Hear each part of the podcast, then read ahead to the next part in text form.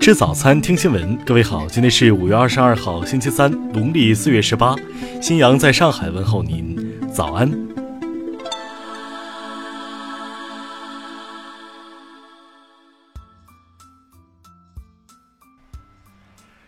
首先来关注头条消息：华为生死攸关时刻，任正非的一个要求让记者吃惊。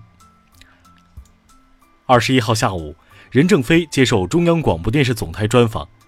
就在所有人都在揣测生死攸关的华为接下来该何去何从之时，任正非表示可以接受采访，但是请围绕教育这个话题，这让记者感到十分吃惊。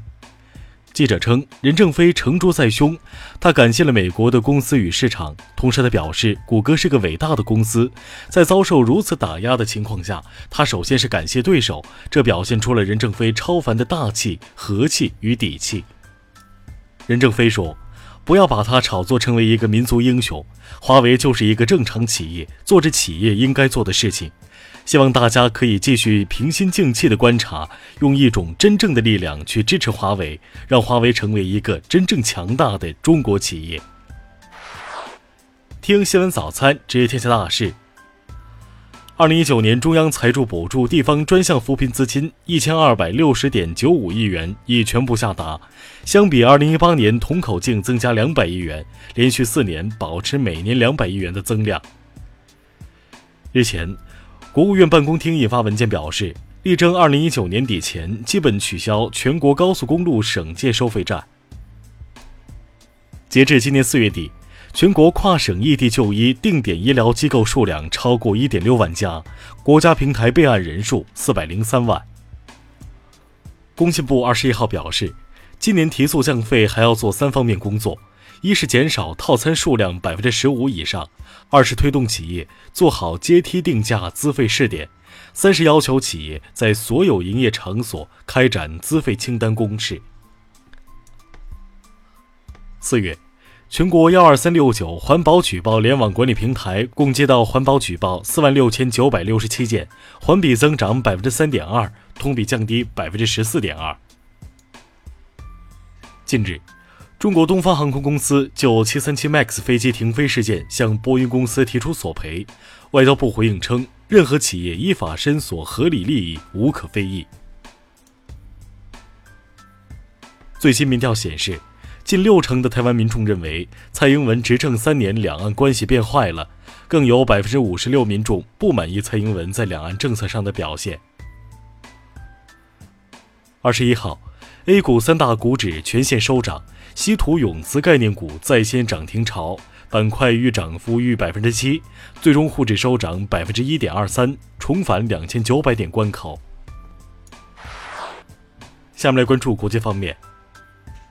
美国商务部周一决定对华为的禁令延迟九十天实施，理由是华为及其商业伙伴需要时间来升级软件以及处理一些合同义务问题。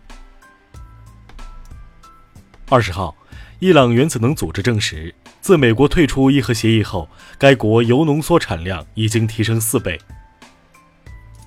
近日。约五百名黑背心移民抗议者要求以示威的方式与法国总理会面，讨论该国的庇护政策，并反对将移民驱逐出境。朝鲜常驻联合国代表金星计划二十一号在联合国总部举行记者会，回应美国扣押朝鲜货船一事。乌克兰前总统亚努科维奇团队成员二十号向国家调查部门提出申请，要求调查波罗申科任内涉嫌叛国、夺取和滥用权力。印尼选举委员会近日表示，现任总统佐科维多多赢得选举胜利，成功连任。佐科将于今年十月宣誓就职，任期至二零二四年结束。土耳其检察机关二十号向二百四十九名居轮运动嫌疑人发出逮捕令。美国汽车巨头福特公司二十号表示，将削减七千个授薪工作岗位，以减少公司内部的官僚主义、扁平化管理结构，并削减成本。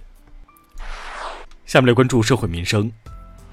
二十一号上午，广州一轿车闯红灯撞上行人及两辆汽车，事故造成十三人受伤，其中两人伤势较重。目前肇事司机丁某已经被警方控制。二十号。网传一段女子在架设摄像机取证家暴过程中被一男子家暴的视频。二十一号，汕头警方表示正联合有关部门进行调查。女子杨某应聘饭店不看待遇，只为复制顾客信用卡信息以盗刷套现。二十号，杨某因涉嫌盗取信用卡信息罪，在北京西城法院受审。近日。因嫌弃邻座唱歌太难听，男子上前挑衅，引发街头斗殴。目前，五名嫌疑人因涉嫌寻衅滋事，已被黑龙江警方刑事拘留。重庆男子安某涉嫌危险驾驶，还叫嚣：“今天不将我关进去，我就不放手。”最终，南川法院对其作出拘留十五天的处罚决定。下面来关注文化体育。二十一号晚间，亚冠进行第六轮比赛。G 组北京国安客场零比三不敌浦和红钻，被迫出局。H 组上海上港主场五比零战胜蔚山现代，顺利晋级。二零一九年斯诺克双打世界杯将于六月二十四号开赛。作为东道主，中国将派出丁俊晖、严炳涛、梁文博和周跃龙出战。二十一号，经过五个多月的紧张施工。无锡文化地标龙光塔的塔身工程及外部环境美化工程已基本完成。二十号晚，第十二届中国艺术节开幕，包括永不消失的电波在内的三十八台剧目将角逐第十六届文华奖，八十四部作品将角逐第十八届群星奖。以上就是今天新闻早餐的全部内容，请微信搜索 xwzz 零二幺。也就是新闻早餐拼音首字母再加数字零二幺。